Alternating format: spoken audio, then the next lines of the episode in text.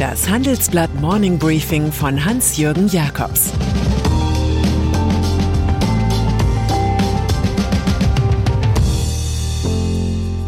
Guten Morgen allerseits. Heute ist Donnerstag, der 9. September, und das sind unsere Themen. USA warnen vor den eigenen Finanzlöchern.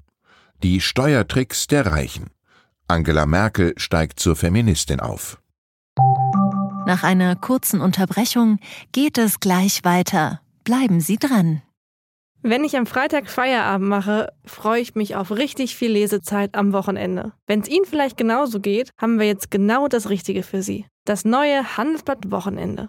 Ich bin Charlotte Hauenhorst, Digitalchefin beim Handelsblatt. Und ich bin Sven Prange, Leiter des neuen Wochenendteams. Wir sind jetzt noch mehr für Sie da, wenn Sie Zeit haben, am Wochenende, mit inspirierenden Recherchen, praktischen Ratgebern und echten Deep Dives. Entdecken Sie unser neues Programm auf handelsblatt.com/wochenende und abonnieren Sie dort unseren neuen Wochenend-Newsletter. Wir freuen uns auf Sie. US-Schuldengrenze. Ein Freund von US-Präsident Mr. Biden würde ihm aktuell vielleicht so schreiben: Dear Joe, I think the honeymoon phase is definitely over.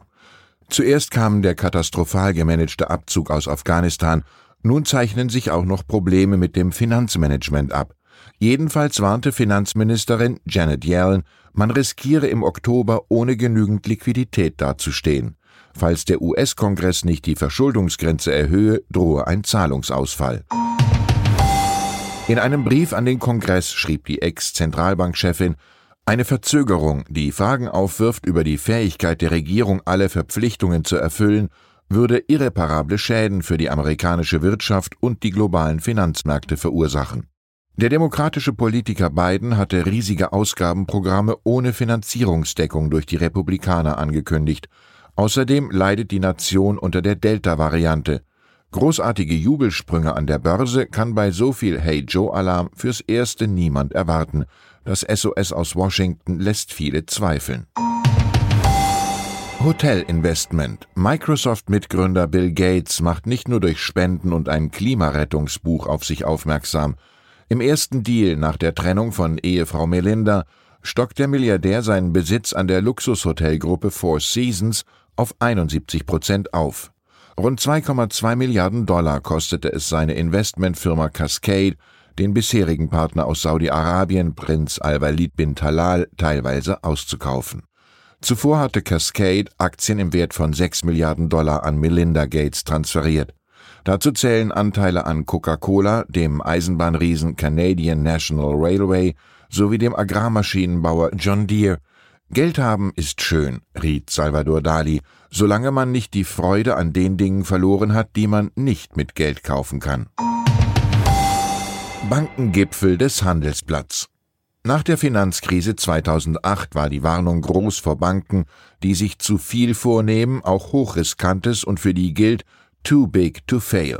Tatsächlich wurden in den USA die Finanzhäuser nach dem Geldgau immer größer, in Europa dagegen erlebten sie eine immer stärkere Regulierung. Nun fordern die Chefs der Branche auf unserem Bankengipfel Erleichterungen bei der Aufsicht. De facto ist das eine Einladung zu mehr Branchenkonzentration. Wenn wir das nicht ändern, werden wir immer weiter durchgereicht, sagt deutsche Börsechef Theodor Weimer. Routiniert wie einst Björn Borg auch härteste Tennisbälle brachte Deutsche Bank CEO Christian Sewing alle schwierigen Fragen zurück ins Feld. Wenn wir unser Ziel einer Rendite auf das materielle Eigenkapital von 8% bis Ende kommenden Jahres erreichen, dann haben wir die Größe und die Stärke, uns auf Augenhöhe mit dem Thema Konsolidierung zu beschäftigen. Den Ärger seiner Onlinebank N26 mit Kriminellen, die etliche Konten für Fake-Shops anlegten, bügelte CEO Valentin Stalf so weg. Wir sind die einzige deutsche Bank, die grenzübergreifend in vielen Ländern tätig ist und in einigen Ländern gibt es ein höheres Betrugsniveau als in Deutschland. Aber wir müssen noch mehr tun im Kampf gegen Kriminelle und investieren allein in diesem Jahr 25 Millionen bis 30 Millionen in die Betrugsprävention. Die europäische Politik nahm Anna Botin, Aufsichtsratschefin der spanischen Großbank Santander, aufs Korn. Die schleppende Umsetzung der Banken- und Kapitalmarktunion sei ein Showstopper für Fusionen. Deutschland sei daran nicht unschuldig. Operativ hält sie es mit einer Doppelstrategie. Für 80 bis 90 Prozent der Dienste, die Kunden von ihrer Bank brauchen, reicht eine digitale Lösung. Aber für den Rest kommen sie zu ihrer Filiale. Unsere physische Präsenz ist ein Vertrauensfaktor.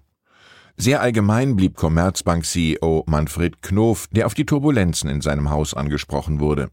Wir müssen sehen, dass wir den Personalabbau gleichzeitig mit der Lieferung von neuen Produkten und Prozessen hinbekommen. Wo so viel über Größe geredet wird, wird niemand klein bleiben wollen.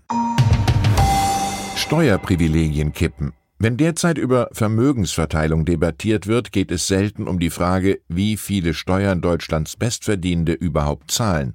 Denn die reichsten 5% in Deutschland halten 55% des Gesamtvermögens. Je größer das Vermögen, desto mehr steuerliche Gestaltungswerkzeuge lassen sich nutzen, resümiert Sven Bäumel, Professor für Steuerrecht. Deshalb startet am morgigen Freitag das Netzwerk Steuergerechtigkeit. Zusammen mit den Initiativen Finanzwende und Tax Me Now läuft die Aktion Steuerprivilegien kippen.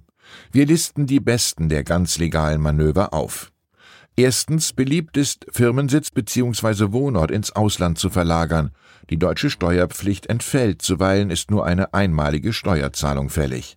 Zweitens, am besten für eine operative GmbH ist es, Gewinne nicht aufs private Girokonto der Gesellschafter zu überweisen, sondern an eine Holding GmbH, wirkt wie eine Spardose. Drittens, dienlich ist auch, eine Beteiligungs GmbH zu etablieren, die Dividenden kassiert. Falls sie in einer Gemeinde mit geringem Hebesatz ansässig ist, sinkt die Gewerbesteuer im Fall von Grünwald bei München auf nur noch 9,2 Prozent, immerhin 5 Prozentpunkte weniger als im auch beliebten Bad Homburg, 12 Punkte weniger als in Mülheim an der Ruhr. Viertens und schließlich hilft im Erbfall, wenn das Familienvermögen im eigenen Family Office liegt, das eine Vollbanklizenz hat. Dafür braucht man allerdings geeignetes Personal und das Geld von Externen, das zu verwalten ist. Und dann ist da noch Angela Merkel. Nach 16 Jahren als Kanzlerin hat sie ihre Position zum Feminismus korrigiert. Noch vor vier Jahren hatte sie bei einem Frauengipfel erklärt, sich mit dem Titel Feministin nicht unbedingt schmücken zu wollen. Jetzt erklärte die 67-Jährige bei einem Gesprächsabend im Düsseldorfer Schauspielhaus, es gehe in Wahrheit doch nur darum, dass Frauen und Männer in gleichem Maße am sozialen Leben teilnehmen. Und dann sagte Merkel, in diesem Sinne kann ich heute bejahend sagen, dann bin ich Feministin.